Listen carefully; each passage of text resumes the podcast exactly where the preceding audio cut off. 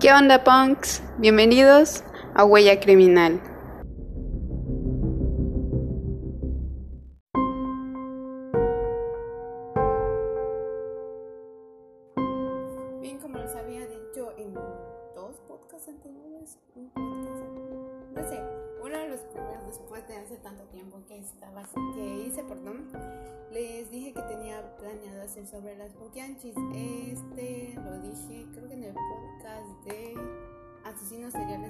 Mexicanos estaba dentro de el top, por decirlo así.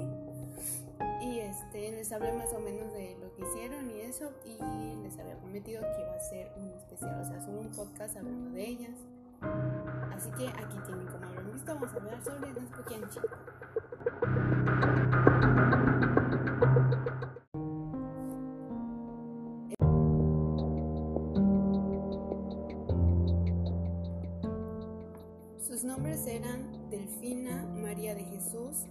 Y María de apellido González Valenzuela, quienes construyeron una red de secuestro y prostitución. Manejaban prostíbulos en Jalisco y Guanajuato, donde golpeaban y sostenían y sometían perdón, a sus víctimas. Nacidas en Saltillo, Jalisco, las Boquianchi nacieron en una familia de carácter disfuncional su padre fue policía de gobierno porfirista, alcohólico que maltrataba a sus familias.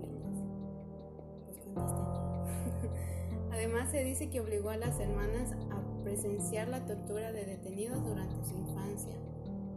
Por otra parte, la, la madre de las hermanas González Valenzuela era una fanática religiosa. El maltrato de la familia alcanzó grados extremos que incluso Carmen González pasó un año encarcelada por culpa de su padre.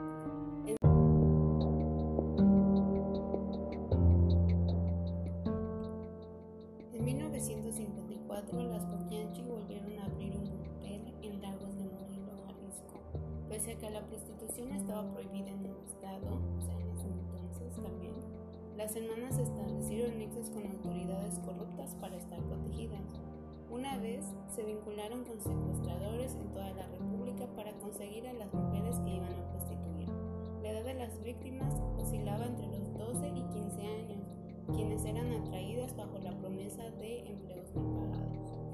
Una vez en el burdel, las mujeres eran violadas y golpeadas para someterlas psicológicamente. Inmediatamente eran puestas a trabajar. Para ello, las Poquianchi les proporcionaban ropa, comida a precios arbitrarios, perdón, para así generar una deuda imposible de pagar, o sea, para que no se vayan Cuando las mujeres rebasaban los 25 años de edad, eran asesinadas por los colaboradores masculinos de las hermanas. Algunas otras prostitutas más antiguas se convirtieron en cómplices de los proxenetas, jugando como celadoras y participando en los homicidios. Muchas de las mujeres llegaron a enfermar y a morir principalmente por dietas raquíticas se les proporcionaban. Si alguna de las prostitutas llegaba, llegaba a quedar embarazada, se les practicaba un, amor, un aborto. Además, también se asesinaron a los niños que llegaron a nacer. Finalmente, una de las víctimas logró escapar y denunciar a las hermanas. Tras el arresto, se descubrieron varias fosas clandestinas donde las Poquianchi enterraron a los muertos. Fueron condenadas a una pena máxima de 40 años de cárcel, pero solo, uno, solo una logró morir en libertad.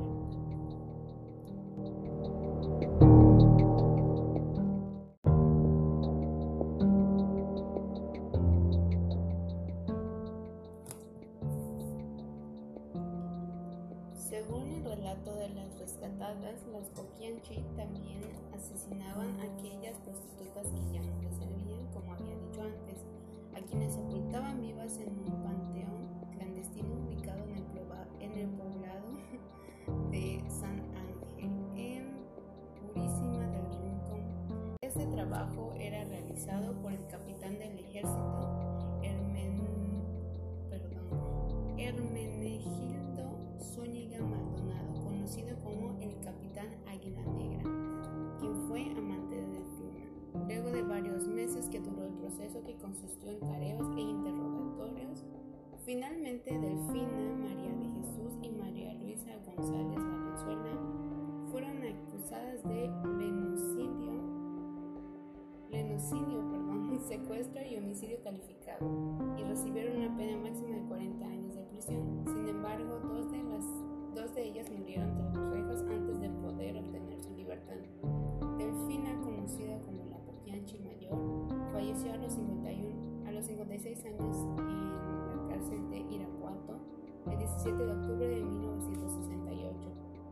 Luisa, apodada, perdió la vida en su celda de la cárcel municipal en Irapuato en noviembre de 1984, luego de ser consumida por un cáncer, por un cáncer hepático y María Luisa de Jesús. Y María de Jesús, pero qué maleo de verdad, disculpen, fue la única que falleció en libertad. Carmen, la mayor de las hermanas, falleció en 1949 sin conocer el destino de sus hermanas.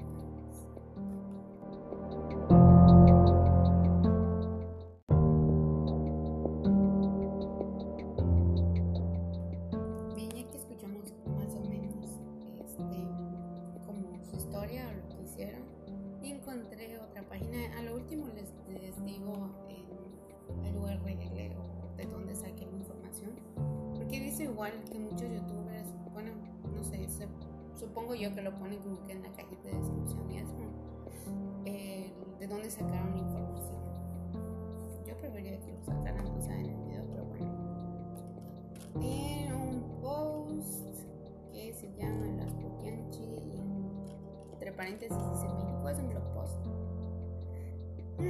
Dice, todas las prostitutas que entraban a trabajar con las Poquianchi eran, eran revisadas regularmente por salubridad, que como han de imaginar eran muchas veces sobornados por la alta incidencia de menores que con ellas trabajaban. Y por trabajar en, en tiendase, está bien escrito que eran explotadas al grado de que muchas morían de inanición y las que sobrevivían eran obligadas a gastar el poco dinero que en las tiendas se manejaba Como ven, era negocio redondo. Si alguna vez se les discutía algún permiso, movían las influencias que tenían, ya que la mayoría de los políticos eran clientes asiduos. La fortuna parecía favorecerles pues en un tiempo realmente corto lograron abrir varias sucursales, por así decirlo. Si llegaron a abrir varias sucursales, no, me explico cómo no se dieron cuenta, pero bueno, como lo dice el, este post más adelante, que, que habían varios políticos, pues era obvio que no iban a decir nada.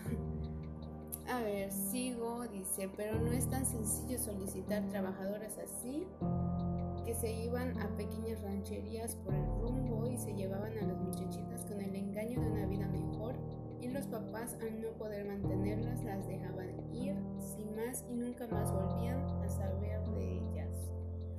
Y en honor a la verdad pues ni querían saber, pues sí, ¿no? Ya que en aquel tiempo era muy pesado al mantener a un niño y con los pocos métodos anticonceptivos que había pues ya sabrán. familias de no menos de 12 hijos en estado de máxima pobreza. Pues en ese entonces sí, era como, o yo no sé si sus, tienen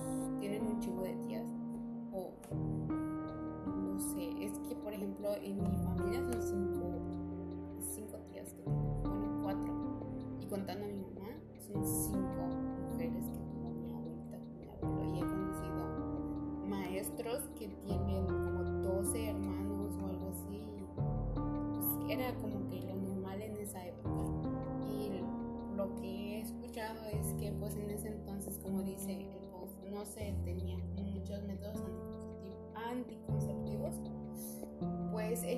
ellos pensaban que si Dios te mandaba eso, o se piensa eso, se sigue pensando, no sé, la verdad, espero que no.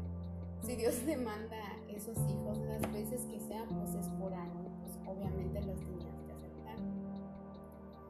Y aparte una compañera con la que estoy trabajando me contó como que la historia, un poco de historia del feminismo. Y como es entonces también, una enfermera se dio cuenta que las mujeres no, en ese entonces no se cuidaban o no tenían como ser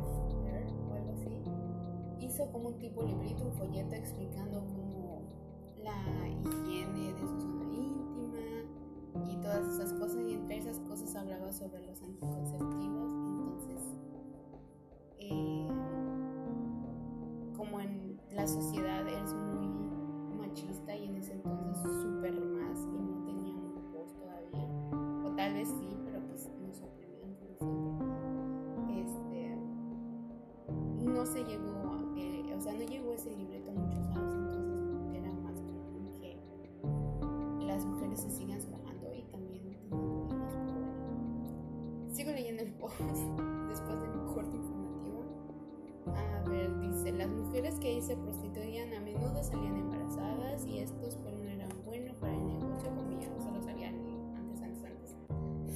Entonces las hacían abortar. Cuando se complicaba el aborto, la mujer en cuestión visitaba el patio trasero, o sea, las encerraban como, había leído, las encerraban.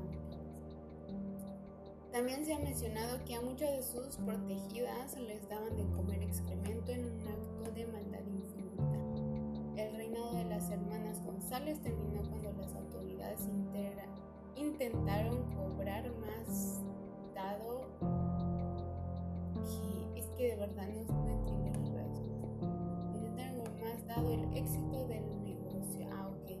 Pero las hermanas se negaron y dejaron de pagar, dando inicio a una serie de visitas de la policía o racias. No sé qué es racia. Como se les conoce por acá. Pues no sé de dónde eres, amigo. Creo que es amigo. Yo digo amigo, pero bueno.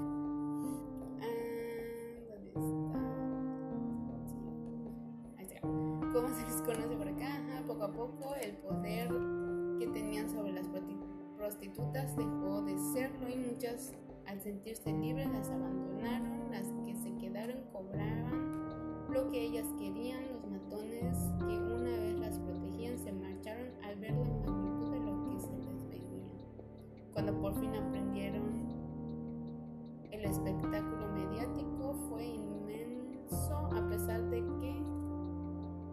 pobre que era la difusión en esos tiempos, o sea, los medios y esas cosas. Revistas como La Alarma hacían trizas de ellas y hasta una película se filmó. Sí, por cierto, hay una película de ellas. Eh, políticos, altos mandos, policíacos, gente influyente. Antes clientes asiduos, ahora les daban la espalda para acabar recluidas hasta su muerte. Esto es así como con un poquito de más afuera de lo que es de la historia de lo que hicieron ellas, o sea, de lo que estaban también inmiscuidos en esto. Pero como ya vieron, así como lo están haciendo ahorita los narcotraficantes los grupos criminales de que les cobran el, el piso a los vendedores, era prácticamente lo que se les estaba haciendo, pues obvio si las estaban protegiendo. Y también supongo que tenía mucho que ver el hecho de que ya estaban más grandes o más cositas, más débiles, no sé. Y pues eran jóvenes, eran muchachas, obviamente se podían defender más y tenían más energía y todo eso.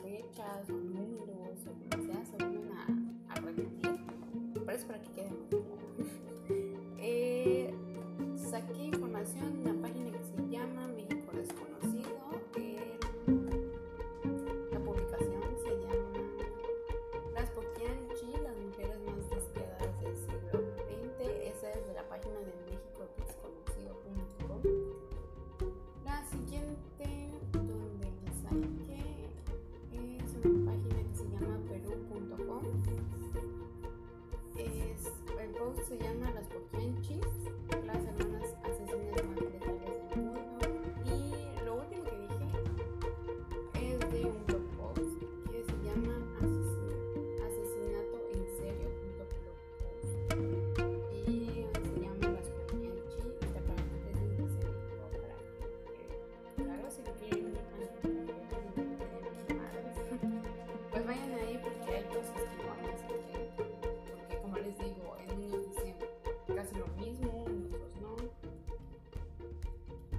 pues hay más conflictos. Como les dije, vayan a ver la película, sobre esto y como es película más viejita, eh, en ese entonces como que no había la censura, o sí, pero no tan cabrón. Siento que el, cine mexicano de ese entonces era muy crudo, crudo en, cómo mostraba las situaciones y también crudo en escenas sexuales también, como les dije en el, donde hablé sobre los asesinos, los asesinos sobre los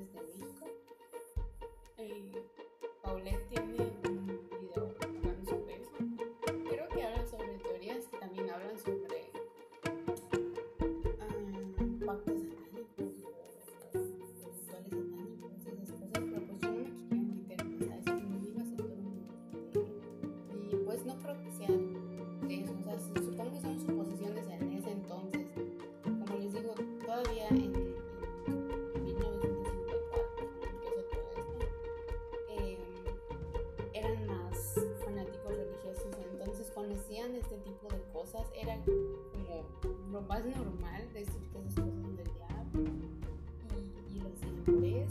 Entonces, yo digo que de ahí, de ahí salió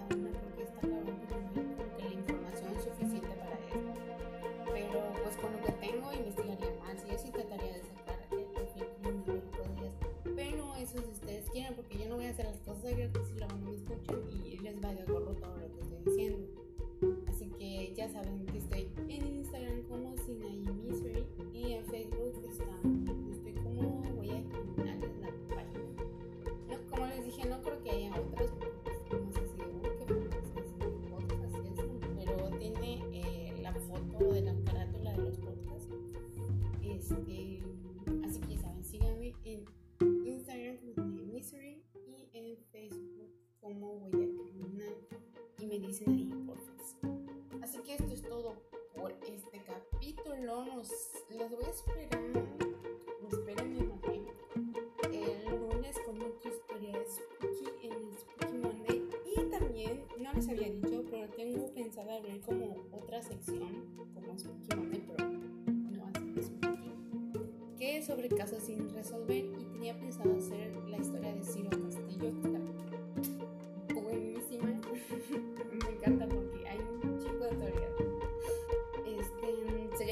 primera de la